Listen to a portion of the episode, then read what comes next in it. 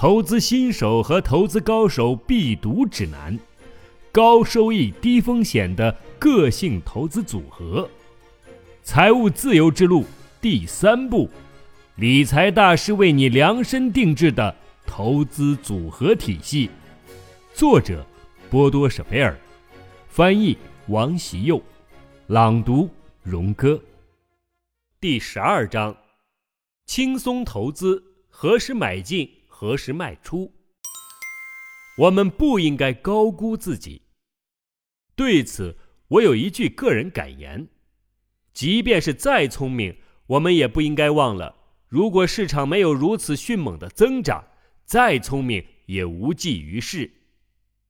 股市一旦下跌，任何的聪明才智也无处施展，顶多可以减少一点损失。因此，我们应该防止把上涨市场看作我们唯一的获利，否则我们会很容易狂妄自大。最让人担心的是，会不加考虑的就采取行动。一个好的投资者都需要幸运之神的眷顾。我甚至觉得，我的成功有绝大部分的因素都要归功于运气，比大多数成功人士所认可的还要多。我还觉得。承认自己的幸运是非常有意义的，因为这样我们就不会狂妄自大，就会保持谦恭的姿态，并且学会感恩。但是至关重要的是，当幸运之神降临我们身边时，我们要如何对待它？我们是否做好了充分的准备？我们是否能利用好？是否能从中获利？我们必须真正的认识幸运。否则，幸运只会和我们擦身而过，去寻找真正尊敬他的人。一九九八年九月一日，样板基金组合。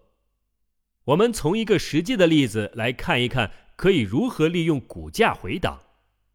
根据“一早不一晚”的这句格言，我和贝恩德莱特根在一九九八年九月一日投资了两只样板基金组合，每只投入了二十万马克。约为十点二万欧元。很多人认为当时的时间点投资风险很大，因为没有人知道行情是否还会继续下跌。事实上，的确是时机过早，因为股价在十月份又遭遇了一次暴跌。专家和媒体的观点都极其悲观。我们用两个非常简单的方案来做对比试验，一个是保守的投资组合。也就是百分之三十的资金投资于风险等级一和二，另一个是激进的投资组合，只短期保留了百分之十五的现金储备。两个组合都保持充分投资，期间只做部分的调整，直到两千年三月份达到股市高位，价值已经翻番。但在接下来三年的股市危机中，股价又纷纷下跌。尽管遭遇了来自1929年以来最强劲的经济危机，到2004年的夏天，两个投资组合都达到了百分之八的平均年收益。我们每个月都会把最新的汇报和收益情况放到网站上。我从一开始就把这个样板基金组合在我的培训班上提了出来，并且通过新闻简报发给了超过四万的客户。按照样板操作的投资者。肯定能收获巨大的喜悦。借助我们的两个屋顶基金，可以相对于原始投资削减基金的数量，简化基金组合，便于个人投资者仿照。从何得知我们什么时候应该卖出呢？假设你遵照了我们的样板基金组合，不管投入的钱多钱少，那么你现在肯定会为不错的收益感到高兴。但是又出现了一个问题：我应该什么时候卖出呢？答案还是取决于我们处于哪一个风险等级。对风险等级一、二、三的投资，期间几乎不必采取任何行动。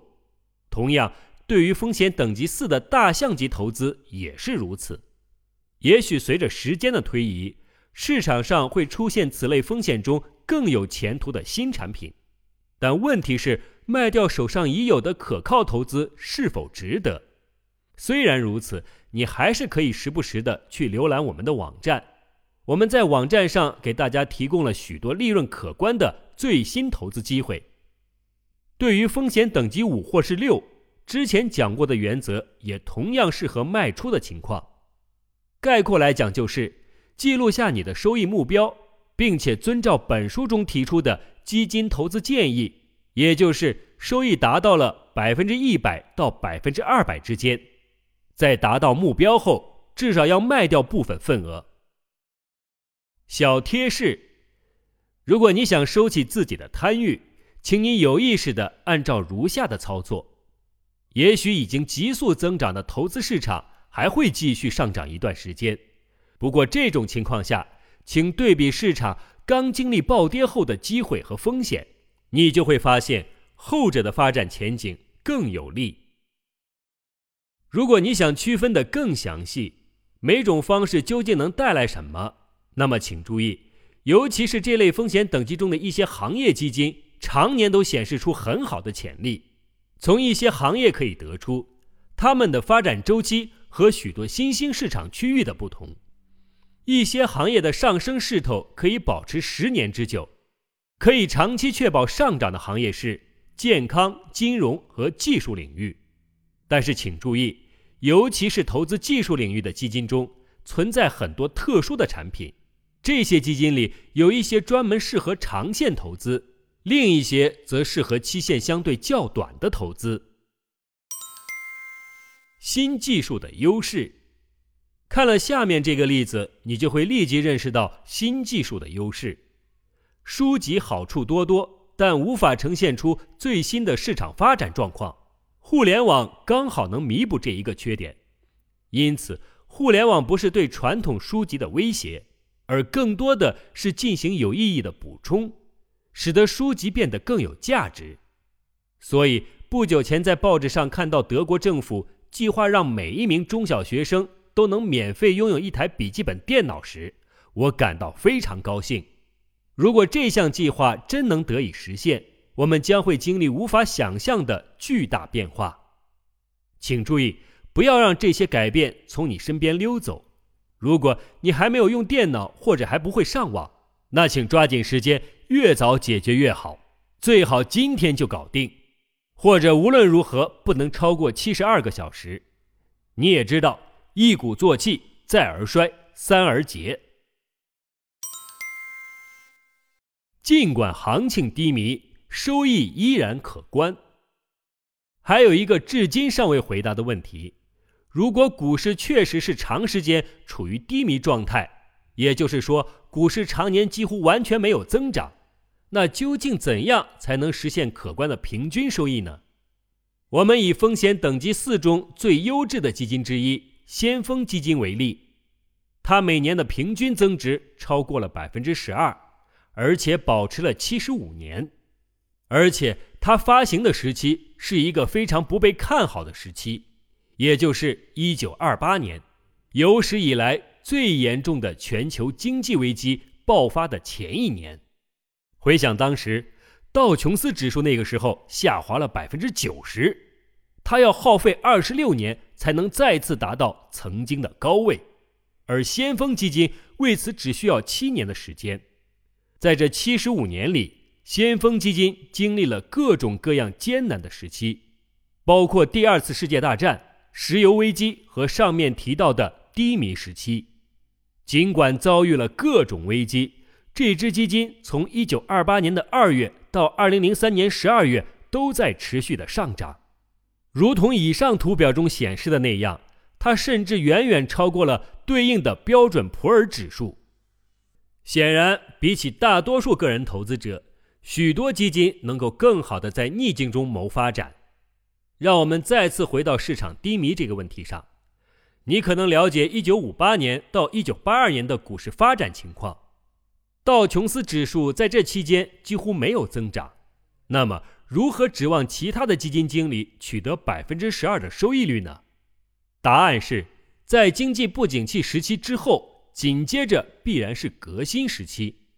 在萧条时期。构成达克斯指数的企业发展起来可谓是困难重重，但是，一些小公司发展的如日中天。一九五八年到一九八二年这段时间，大型标准股和小型股的增长比例为一比六，也就是说，投资小型股可以获得高出五倍的收益率。顺便提一下，一九三二年到一九四六年，小型股的涨幅也是大公司的六倍，大约是百分之一千九百四十一比百分之三百二十四。所以每一段时期都有业绩表现优异的股票。在大型指数走势低迷时期，小公司却不断的积极发展，但这些小公司对股市下跌也十分敏感，因此最好在股市停止下跌后再将其购入，直到股市止住下跌，才出现真正的购买良机。对于新兴市场也同样适合这样的规律，在此之前，请多一些耐心，等待真正适合的时机出现。让风险和机会达到最优的比例。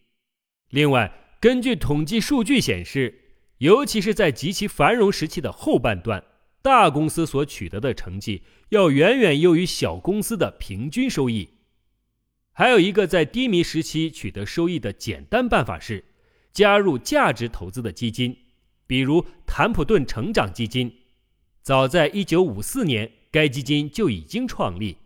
最初是以美元计价，他一直以来秉承的策略是只买进低于价值的项目，持有几年，待达到了一定价值后再将其卖掉。这样操作可以保持每年约百分之十二的收益率。多年来，该基金的管理极少发生变动，始终严格遵守基金创始人约翰·坦普顿爵士设定的投资原则。在某市场仍旧繁荣时，该基金早早的跳出，让自己能重新投资新的、发展潜力巨大的市场，但这支基金也因此总是招致一些批评，因为它没有在市场繁荣时继续跟进，没有跟上大众的发展趋势。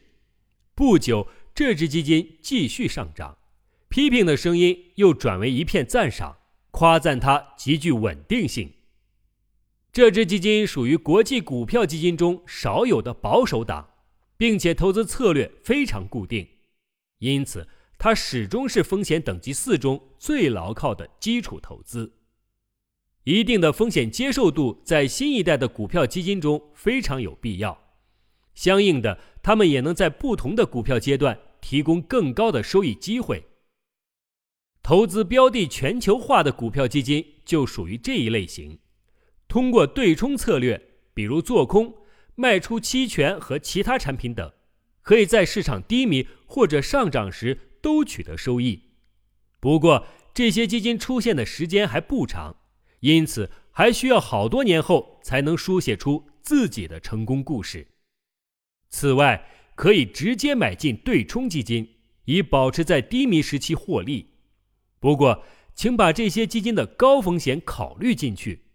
这类基金在投资组合中的比重不要超过百分之十到百分之二十，并且务必认真的研究产品的说明。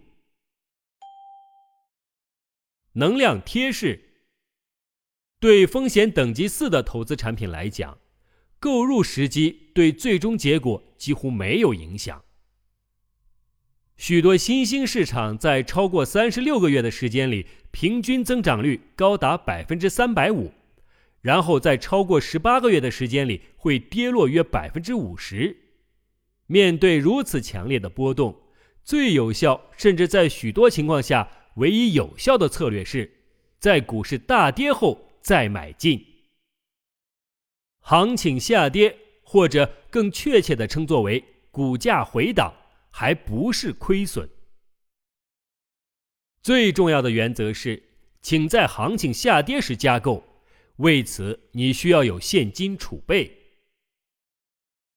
适用于个别行业和新兴市场大部分的领域是，在行情出现暴跌时才考虑加购或者开始进入投资。经济增速乘以三到五，就得出了该市场平均的收益率。在新兴市场投资的四条重要准则是：只投资你有一定了解的市场。投资时始终选择购买基金，在相应市场进行首次投资时，最多投入计划向该市场投资资金的百分之五十，因为之后可能会出现更有利的购买机会。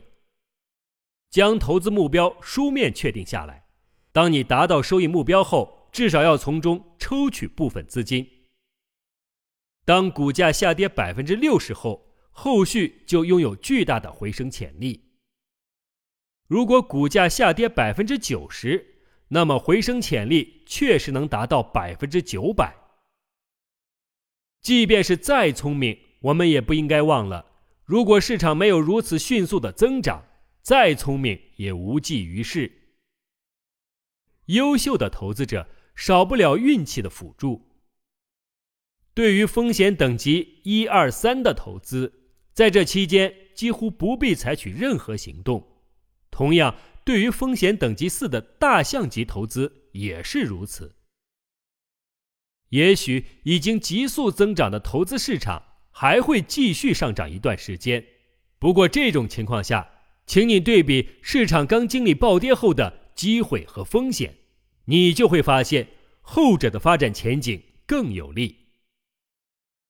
一九五八年到一九八二年这段时间。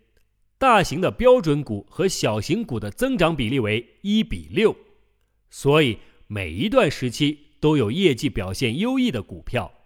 在大型指数走势低迷时期，小公司却不断的急速发展。在投资组合中加入各种不同投资策略的产品是非常不错的方式。这不仅可以让投资者长期保持成功，还能尝试新发行的投资基金。好了，今天的内容就讲到这里，谢谢大家的收听，我们明天再见。